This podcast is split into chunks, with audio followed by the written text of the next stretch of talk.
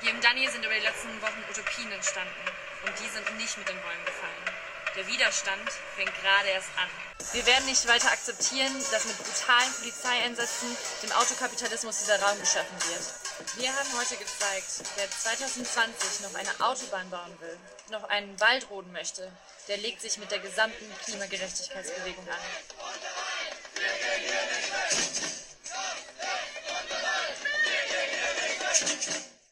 Merhaba herkese. Özgürüz Radyo'daki Havadan Sudan programına hoş geldiniz. Ben Sezai Ozan Zeybek. Ben Hilal Alkan. Az önce dinlediğiniz Dannenröder Ormanı'nda Almanya'da Ende Gelende'nin düzenlediği gösterilerden alınmıştı. Kabaca şöyle deniyordu. Kim polis şiddetini kullanarak otomotiv kapitalizmini sürdürmeye, otobanlar yapmaya, bunun için ormanları kesmeye yeltenirse karşısında iklim adaleti, tüm iklim adaleti mücadelesini bulacak. Ne olmuştu kısaca bir toparlamak ister misin Hilal?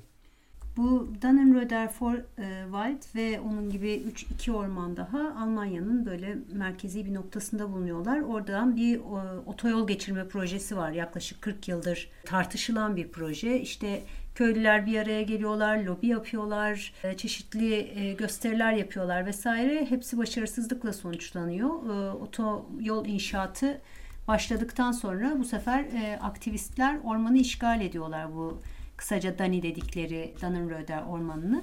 2019'da başlıyor işgal. 70 kadar ağaç ev kuruluyor. Ağaçların tepelerine platformlar kurup oraya yerleşiyorlar. İşte polisin de oraya tırmanıp onları ağaçlardan indirmesi gerekiyor ağaçları kesebilmesi için. Ya da otobanı bloke ediyorlar. İş araçlarına, e, makinalara zarar veriyorlar. Bu şekilde ormanın kesilmesini engellemeye çalışıyorlar. Ancak... Ende gelen de anlamını söyleyelim. Türkçe tam çevirmek kolay değil. Yani çitin sonuna geldik ama Türkçesi herhalde yolun sonuna geldik demek daha doğru olur. On binlerce kişiyi mobilize edebiliyor ve e, temel yöntemleri şu an karbon ekonomisini yaratan, karbon kapitalizmini mümkün kılan mekanları işgal etmek ve durdurmak ve hatta sabote etmek. Evet, kömür madenlerine karşı mücadeleleri var ee, ve bir de işte bu çok yakın zamanda gördüğümüz otoyol karşıtı mücadeleleri var bir yıl kadar bu işgalle otoyol inşaatını engelleyebiliyorlar, yavaşlatabiliyorlar. Ancak 2020'de işte ormandaki işgal tamamen boşaltılıyor. Bugünkü konumuz politik mücadelenin şekli, şemali. Bizi dinlemedikleri zaman, daha doğrusu iklim mücadelesinin e, temel talepleri duyulmadığı zaman hangi gruplar ne tür yöntemlere başvuruyor, önümüzde ne gibi seçenekler var bunu konuşmak istiyoruz.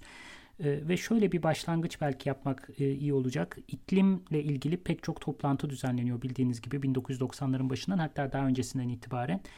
E, devletler bir araya geliyor, acilen durdurmamız lazım deniyor. Bir buçuk derece, iki derece konuşuluyor ve bunun için bir sürü devletler e, söz verdiler ve belgelere imza attılar. Fakat 1995'ten bu yana karbon emisyonları artmaya devam ediyor. Hatta katlanarak artıyor. %60 civarında arttı şu ana kadar ve iklim krizinin şiddeti de artıyor. Sadece devletlerin toplu etkisi değil şirketlerde de büyüme e, öngörülüyor. Mesela Shell şirketi, petrol şirketi biliyorsunuz 2019'a 2030'a kadar pardon %38 büyüyeceğini varsayıyor. Bütün projeksiyonları bunun üstüne kurulu. Exxon keza %35 büyüme öngörüyor. Diğer şirketlerde de hala büyüme öngörülüyor ve bunlar bugün iklim değişikliğinin en önemli müsebbibi olan şirketler. Üstüne üstlük geçtiğimiz 25 sene içerisinde bundan önceki 75 senede saldığımızdan daha fazla karbonu yer altından çıkartıp atmosfere saldık. Bütün bu iklim değişikliği ile ilgili toplantılar sürerken. Evet evet. Aynen öyle işte. Bu son 25 senede yani dediğin gibi 95'ten bugüne. Ve daha fenasını da anlatayım. Ee, ya 2004'ten bu yana yani hani aslında artık hepimizin iklim değişikliğinin farkında olduğumuz bu dönemde var olan kömür çıkarma, işte petrol arama, bulma, taşıma vesaire altyapılarının şu anda hali hazırda var olan ve yapılmakta olan altyapının %50'sinin yapımına karar verildi ya da işte inşaatları başladı, sürüyor, bir kısmı tamamlandı. Dolayısıyla biz karbona inanılmaz bir yatırım yapmaya devam ediyoruz. Hiç de öyle bir karbonu yer altında tutmakla ilgili bir ikna olmuşluk falan yok. Devletler nezdinde de şirketler nezdinde de. Ya tüm ekonomik akla aykırı bir şey. Eğer şu an bırakamayız zaten. Çünkü bir petrol altyapısı 40 sene boyunca kullanılıyor. Kömür altyapısı bir kömür tesisi 60 sene kullanılıyor. 2004, 2004'te ve hala bugün bunun izinlerini veriyorsan belli ki bunu daha yıllarca, 10 yıllarca kullanmayı hedefliyorsun. Dolayısıyla şu noktaya geliyoruz. Devletler de, şirketler de durma konusunda çok niyetli değiller. Ama bir yandan da işte bir sürü söz veriliyor, karbon emisyonlarının nasıl azaltılacağı konuşuluyor vesaire ve bu konuşmalar çok büyük mücadeleler sonucunda mümkün oldu ve oluyor. Yani gerçekten iklim hareketi çok kitleselleşti. Dünyanın her tarafında milyonlarca insan sokağa dökülüyor, grev yapıyor, gösteri yapıyor. Bunların sayesinde hani tutulmayacağı baştan belli olan maalesef bu sözler verilebilir hale geldi. Yani söz veriliyor ama Avustralya gibi ülkeler aynı zamanda işte şu an en büyük kömür madeninin açmanın peşinde. Dev ölçeklerde daha da yenileri planlanıyor. Türkiye, Mısır hemen her ülke e, yeni kömür madenleriyle iş yapmaya çalışıyor. Bu ne perhiz bu ne lahana turşusu dedirtiyor. Evet. Bizi de şu korkutucu noktaya getiriyor bu. Bütün bu mücadeleler çok kıymetli. Yani sesimizin çok çok daha fazla çıkması lazım. Ama ya durduramazsak çünkü bu böyle bir 50 sene daha bekleyelim bakalım olacak mı diyebileceğimiz bir noktada değiliz. Çok hızlanan bir sürecin içindeyiz ve kaybettiğimiz her yıl gerçekten e, çok büyük bir bedeli olacak diye biz kendi adımıza endişeliyiz. İşte o yüzden de e, hani Ende Gelende gibi topluluklar daha başka eylem formlarını düşünmemiz gerektiğini söylüyorlar. Çok daha doğrudan eylemle engellemek gerektiğini söylüyorlar. Doğrudan eylemi de burada ne olduğunu anlatmaya çalışacağız. Çünkü çok zorlu, çok incelikli bir konu. Doğrudan eylem zaten yani sokağa çıkıp eylem yapmak zaten doğrudan değil mi diye aklınıza gelebilir. Olmayabilir. Çünkü maksat üretim tesislerini durdurmak, karbon ekonomisinin işlemesini namümkün hale getirmek. Evet yani biz bu tabii doğrudan eylemin hani türlü çeşidi var. Ee, özellikle engellemeye yönelik doğrudan eylemleri Türkiye'den de pek çok yerden Türkiye'de de pek çok yerden alışığız. Hani HES karşıtı eylemler işte Kaz Dağları'ndaki sürmekte olan nöbet ya da işte Yırca'da kadınların kendilerini zeytin ağaçlarına bağladıkları eylemler bunların hepsi doğrudan eylemler. Doğrudan o işin yapılmasını engelliyorsunuz ya da o iş yapılıyorsa o işin o işi durdurmaya çalışıyorsunuz. Doğrudan eylemin de geniş bir yelpazesi var aslında. Mesela iş makinalarını durdurmak da buna dahil edilebilir. Dünyanın pek çok yerinde durdurmak derken sabote etmek, işlemez kılmak, bozmak dünyanın pek çok yerinde uygulanan yöntemlerden biri. Evet ve uzun bir tarihi var. Özellikle yine orman kesen ve işte ormanları keresteye dönüşüp dönüştürüp satan şirketlere karşı çok yoğun bir mücadele yürütülmüş Amerika kıtasında ağırlıklı olarak. Hali hazırda da sürüyor. 2015 yılında işte Kanada'da dört tane tomruk taşıyan tırın kundaklandığı bir olay var. Daha hemen geçtiğimiz ay içerisinde Şubat ayı içerisinde Yeni Zelanda'da yine böyle eylemler yapılmış. Amerika'nın özellikle batısında yani Amerika Birleşik Devletleri'nin batısında bu büyük sekoyaların yetiştiği ormanlarda bu mücadele yoğun olarak devam ediyor. İş makinalarına zarar vermek, aletleri çalışmaz hale getirmek ve o araçları, tomrukları taşıyacak olan araçları e, bir gece vakti yakı vermek bu yöntemlerden bazıları.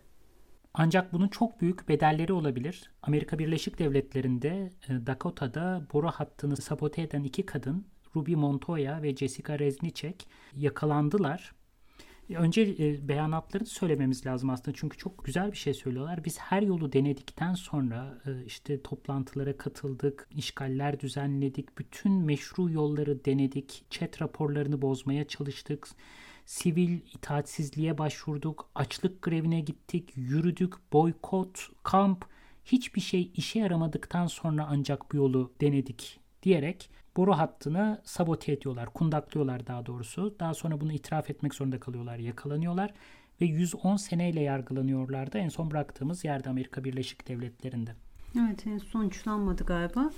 Hatta boru hattının boru hattı şirketinin CEO'su da böyle insanların daha fazla üreyememesi, gen, gen havuzundan çıkarılmaları gerekir diyerek bu iki insanın toplumdan ayıklanmaları gerektiğini söylediği bir konuşma da var. Korkunç.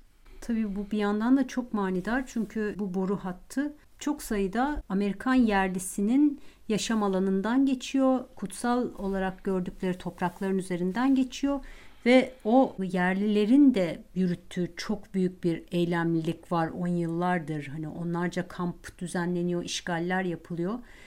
Her şeyi yapıyorlar. Birleşmiş Milletler'e kadar çıkıyorlar ki hani topraklarımıza bunu yapmayın diyerek. O sözlerdeki bütün o ırkçı vurgu sadece iki kadına yönelik değil aynı zamanda gerçekten Amerikan yerlilerine de yönelik. Evet ve böyle doğrudan çok çok doğru bir şey söyledim. Yani hem orada ırkçı bir tarih ifşa oluyor hem de bu yeni aktivizme en büyük cezayı keserek başka bu, bu tarzda eylemlerin düzenlenmesinde önüne geçilmiş oluyor. Çünkü boru hatları hala en önemli gündem maddelerinden bir Amerika Birleşik Devletleri, Kanada gibi ülkelerde. Bu durumda senin yakın zamanda okuduğun bir kitap vardı. Bir boru hattı nasıl patlatılır diyerek Andreas Malm'ın. Biraz ondan da bahsedelim mi? Çok beğenerek okudum bu kitabı. Çok kısa bir kitap zaten. 150 sayfa civarında. Henüz Türkçe'ye çevrilmedi ama yayın evine e, yolladım bunu mutlaka çevirmeliyiz, çevirmelisiniz ve basmalısınız diyerek. Büyük bir keyifle okudum. Şöyle bir argümanı var. Bir süredir temel argümanını söylüyorum. Bir süredir yani biz bütün kazanımların pasifist mücadele, barışçı eylemlerle olduğuna dair bir inanç besliyoruz. Ve buradan hareketle geçmişin tüm kazanımlarını da gene bu barışçı eylemler sayesindedir diyebileceğimiz şekilde ayıklıyoruz. Yani geçmişte uygulanan bu tarz yöntemleri, bu tarz ne bileyim kabul görmeyecek yöntemleri bugünün aklıyla tarih kitaplarından, kendi genel anlatılarımızdan, aktivizmin e, ortak hafızasından çıkartıyoruz.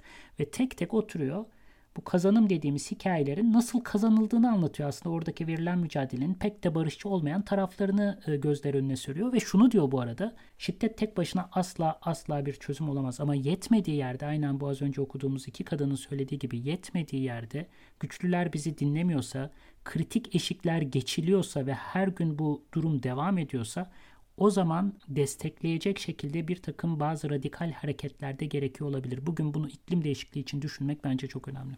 Evet o yüzden bu programda da bütün bir mücadele spektrumunda doğrudan eylemin nereye oturduğunu birazcık konuşalım istedik aslında bu kitaptan da ilhamla. Doğrudan eylemden de kasıt artık otoritelere seslenerek beklemek değil, kolları sıvamak ve gerektiği yerlerde hayatı durdurmak. Evet yani bunun tabii şiddetsiz versiyonları da var. İşte mesela grev gibi ya da şiddet içerebilen versiyonları da var. Mala zarar gibi. Andreas Malm burada çok önemli bir ayrım yapıyor. Yani şiddet meselesini uzun uzun konuşuyor. Şiddetin de kendi içinde geniş bir yelpazesi olduğunu konuşmak lazım. Yani bunun terörizme kadar gidebilecek uç noktaları da var. Terörizmden de kasıt artık yani hedef gözetmeksizin sivilleri, masumları hiç kimseye ayırt etmeksizin ortamda kargaşa yaratmak amacıyla eylem yapmak, şiddet eylemi yapmak. Bu ucu da var. Cana mala zarar, e, cana zarar vermeden sadece mala odaklanan, herhangi bir mala da, de, mala da değil, üretim araçlarına odaklanan, e, iklim değişikliği kapsamında da e, herhangi bir üretim aracına değil, özellikle karbon ekonomisini büyüten, bu sistemin devam etmesini sağlayan yerlere odaklanan eylemleri kastediyor. Bunun içinde kitabının adı boru hatlarını nasıl havaya uçururuz. Andreas Malm bu meseleyi anlamak için daha doğrusu iklim mücadelesine çeşitli ilham kaynakları bulmak için geçtiğimiz 250-300 senelik mücadele tarihine bakıyor dünyanın pek çok yerindeki ve çok kilit konularda işte ırkçılığa karşı mücadele, cinsiyet eşitliği ile ilgili mücadele filan gibi konularda ve mücadelenin hangi araçlar kullanılarak gerçekleştirildiğini anlamaya çalışıyor. Bunun için ufak tefek örnekler veriyor bize. Ne bileyim en basitinden biz mesela siyahların mücadelesini yoğunlukla işte Rosa Parks'ın otobüste ayağa kalkmayı reddetmesi, işte bunun üzerine başlayan otobüse binmeme eylemleriyle falan hatırlamaya teşneyiz Amerika'daki sivil haklar mücadelesini. Hatta o kadar bile hatırlayan olmayabiliyor. Oxford'da bir profesörün söylediği nasıl oldu bütün bu işler, nasıl eşit haklar geldi. Beyazlar siyahları insan gibi görmeye başladı da o şekilde gerçekleşti diyebilecek kadar tarihi unutmuş, evet, mücadeleyi Atatürk hatırlamayan. bize haklarımızı verdi değil mi? Tabii beyazlar siyahları insan gibi görmeye bir anda aydınlandılar. E, öyle işte tabii ya kadınların, siyahların filan haklarını illaki böyle birileri aydınlanıp veriyor. Belki sadece hani bahsetmek yani Amerikan İç Savaşı'ndan da bahsedebiliriz. Bir yer koca bir savaş oldu. Haiti'de köleler ayaklandı. Bütün bir adada Fransızları kovaladılar. Yıllarca mücadele ettiler. 10 yıllarca mücadele ettiler. Yani bütün bunları saymazsan evet beyazlar durdukları yerde bir anda kafalarına saksı düştü ve aydınlandılar. Ne güzel böyle anlatmak.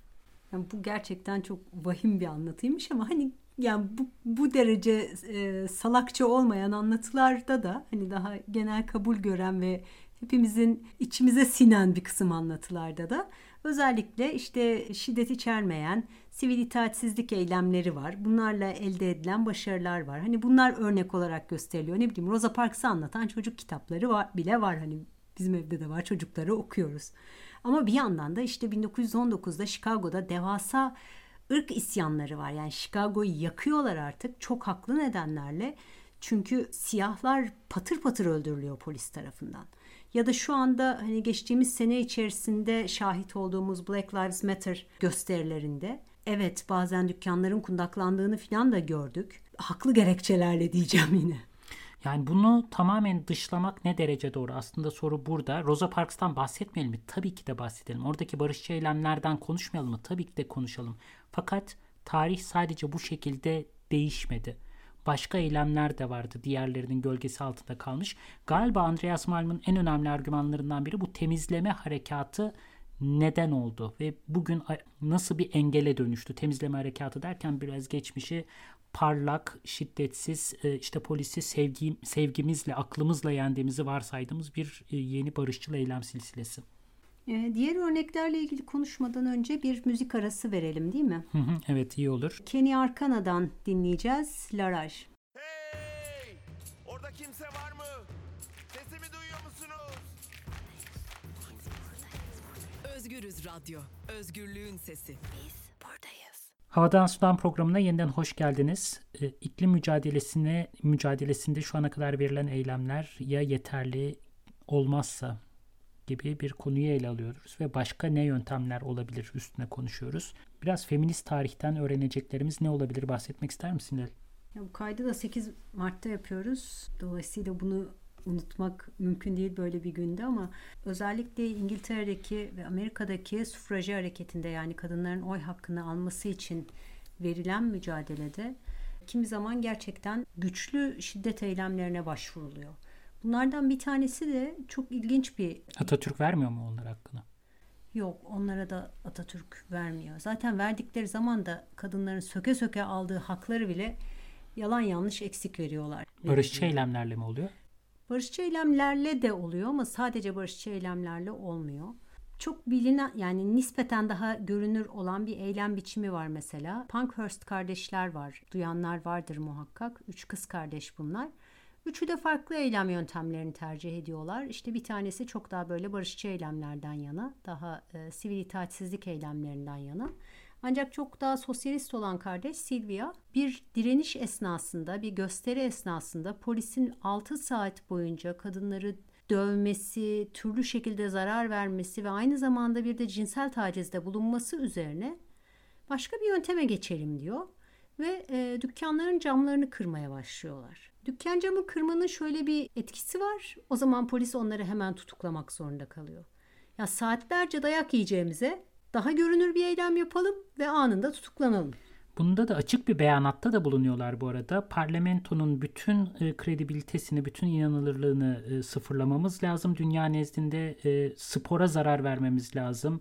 E, iş yerlerine, ticarete zarar vermemiz lazım. Değerli mal, mala, mülke zarar verebilmemiz lazım ve bütün kiliseleri utandırmamız, bütün toplumu utandırmamız lazım. Gündelik işleyişi bozmamız lazım, aksatmamız lazım diyor. Bir de Lillian Lanton diyerek bir dansçı kadın var. 1913'ten itibaren İngiltere'nin bir sürü yerinde bir sürü binayı ateşe veriyor, kundaklıyor bu kadında. Söylediği çok şey, biz yönetilmek istemiyorsak sizin tarafınızdan bizi yönetmeniz imkansız. Bunu göstermek için de türlü mecrada kundaklama eylemleri yapacağım diyor. Defalarca yakalanıyor, kaçıyor, açlık grevine giriyor, bir şekilde hapisten çıkıyor, saklanıyor vesaire ve yıllarca sürdürüyor bu eylemlerini ki bir de işte manifesto yazıyor, peşine bir sürü başka kadını da takabiliyor, başka bir sürü insanı mobilize edebiliyor. Pek çok ham, pek çok toplumsal eylemde buna benzer bir e, yarılma görüyoruz. Yani barışçı eylemlerin hemen yanında duran biraz daha tehditkar, biraz daha şiddete meyyal bir grubun da ortaya çıkması ve biz bunların birini unutup diğerini hatırlamaya meyil ediyoruz. Halbuki soru şu, bu ikisi bir arada olmasaydı acaba bugünkü kazanımlar olabilir miydi? Evet, kadınlar yani kendi yaşamlarını ortaya koyarak açlık grevleriyle ya da çok uzun hapis cezaları almayı göze alarak gerçekten hani canları pahasına bir mücadele yürütüyorlar oy hakkını kazanmak için. Şu anda da kadın eylemlerinde aslında biz benzer bir gücü ve tutkuyu görüyoruz. Yani çok yakın zamanda Arjantin'deki kadın eylemlerinde 2020'nin sonunda Aralık ayında kadınlar Mendoza şehrinde Adalet Sarayı'nı yaktılar. Çünkü bu erkek adaletle konuşarak artık anlaşabilmemiz mümkün değil dediler. 14 yaşında bir kız çocuğunun tecavüze yeltenen bir adam tarafından öldürülüp sonra yakılması üzerine artık yeter dediler ve Adalet Sarayı'nı yaktılar. Arap Baharı sırasında Mısır'daki eylemleri hatırlıyorum. Hüsnü Mübarek karşısında Müslü Mübarek'i indirmek için yapılan eylemler e, son derece barışçı bir şekilde e, yürütüldü eylemler diye aklımda kalmıştı. Yani birkaç tane istisnai olay vardı fakat genel anlamıyla insanlar sadece seslerini çıkararak Hüsnü Mübarek'i indirmeyi başardılar diye biliyordum. Gene Andreas Malm'in kitabında okuduğum e, şeyler beni bayağı şaşırttı işin aslı. Ülke çapında Mısır'da, ülke çapında 18 günlük bir süreçte karakolların dörtte birine saldırı düzenlenmiş. Kaire'de %50'sine girilmiş, İskenderiye, İskenderiye'de %60'ına girilmiş ve bu karakollar talan edilmiş. 4000 tane polis aracı yakılmış. Bir de bana en önemli gelen İsrail'e petrol gönderen boru hatları sabote edilmiş. Yine bu aynı süreç içinde. Buna benzer pek pek çok örneği işte iş, işçi hakları mücadelelerinde görüyoruz. Madencilerin mücadelelerinde görüyoruz. Aynı zamanda sömürgecilik karşıtı mücadelelerde de tabii ki görüyoruz. Yani sömürgecilik karşıtı mücadeleler işte bütün bu sömürge ülkelerinin bağımsızlıklarını kazanmaları, insanların sadece meydanlarda toplanıp oturmalarıyla mümkün olmadı aynı zamanda daha sert, çoğunlukla da silahlı mücadeleler de yürüttüler. Güney Afrika'daki ırkçı apartheid rejimi de sadece gene barışçı eylemlerle sona ermedi. Mandela'dan bir cümle okumak istiyorum. Stratejimiz askeri tesisler, enerji santralleri, telefon hatları ve ulaşım bağlantılarına karşı seçici saldırılar yapmaktı. Sadece devletin askeri etkinliğini engellemekle kalmayacak, aynı zamanda ulusal parti destekçilerini korkutacak, yabancı sermayeyi korkutacak ve ekonomiyi zayıflatacaktık. Hedefleri buna göre seçtik. Bunun hükümeti pazarlık masasına getireceğini umduk. Partinin silahlı kanadına can kaybı olmaması için kesin talimatlar verdik. Ancak sabotaj istediğimiz sonuçları vermediyse bir sonraki aşamaya geçmeye de hazırdık. Bu noktada Hindistan'daki sömürgecilik karşıtı mücadeleyi de anmakta fayda var tabii. Toplu hafızada yani birçoğumuz bunun barışçı eylemlerle olduğunu hatırlıyor, hatırlıyoruz. Ve Gandhi de bu mücadelenin sembol ismi. Bütün barışçıl eylemiyle, oturma eylemleriyle bir ulusa önderlik eden kişi. Fakat burada da gene hafızamız aslında bir kısmını hatırlıyor. Gandhi çok önemli bir figür ve barışçı eylemin sembol ismi gerçekten. Fakat aynı zamanda Hindistan Gandhi Hindistan'daki mücadele Gandhi ile başlamadı. Evvelinde de mücadele vardı ve bu sadece oturma eylemlerini içermiyordu. Artı Gandhi'nin de zaten bir kısmını hatırlamıyoruz. O da başka bir şey. Yani İngiltere koloni ordusu için Birinci Dünya Savaşı'nda asker toplayıp Hindistan'dan İngiliz ordusunda savaşmaya ikna eden birinden bahsediyoruz. Boer Savaşı'nda Güney Afrika'dayken beyazların tarafını tutan bu şekilde Hindistan'da imtiyazlar elde etmeye çalışan bir adamdan bahsediyoruz. Ama bütün bunları hatırlamayınca karşımıza sadece barış konuşan ve sembol isim olan ve bugüne ilham vermesi beklenen bir kişi kalıyor. Velhasıl herhalde sormamız gereken şöyle bir soru var. Ya böyle bir tarih nasıl halının altına süpürülebiliyor? Yani bütün bu mücadeleler nasıl tamamen sadece barışçıl mücadelelermiş, hiç şiddet içermiyorlarmış, hiç kimseye zarar vermiyorlarmış gibi gösteriliyorlar. Daha doğrusu bu şekilde gösterilmelerinin, bu şekilde anlatılmalarının düzenin değişmesini istemeyenlere nasıl bir faydası var? Sanırım temel soru bu. Bence de çok doğru bir nokta bu. Liberal demokrasinin belki de en önemli payandalarından biri bu tarz bir hafızasızlaşma ve barışçı eyleme duyulan katıksız itimat. Evet yani sanki sözümüzü söylediğimiz zaman sadece sözün kuvvetiyle bir şeyleri değiştirmek her zaman mümkün olmuş gibi yapmak. Mümkün olabilir bu arada. Ee, olduğu pek çok durum da var.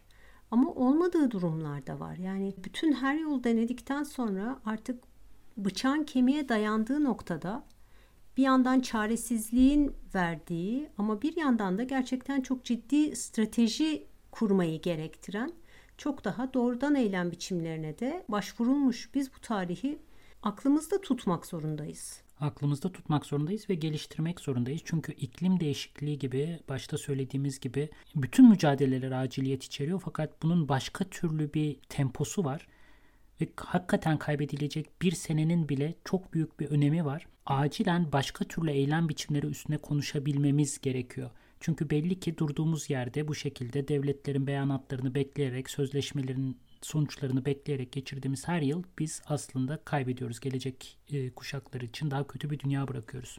Bir de ya işte bu Dani eylemlerinde olduğu gibi başka pek çok böyle orman işgali eyleminde olduğu gibi oradaki aktivistlerin yaptığını o, o cesareti görmek, o direnişin gücünü görmek insanı işte ne bileyim EasyJet'in evet artık bundan böyle çay karıştırma kaşıklarımızı tahtadan yapacağız. Çevre hareketine katkıda bulunacağız filan gibi abuk sabuk gerçekten insanın sinirlerini hoplatan çevreci hareketlerine karşı da uyanık durmasını sağlıyor. Kesinlikle, kesinlikle. Yani hayal gücümüzü tetiklememiz lazım yeniden. Ee, bununla ilgili İsveç'ten çok güzel bir örnekten bahsetmiştin sen. Bu dört çeker arabalarla ilgili. Evet, kendine Kızılderili diyen bir grup İsveç'te zengin muhitlerde dolaşıp oradaki dört çeker arabaların tekerleklerini indiriyorlar cama da bir not yazıyorlar. Yani şu ana kadar hala anlamadıysanız, hala bu arabaları kullanmakta ısrarlıysanız işte bedeli bu.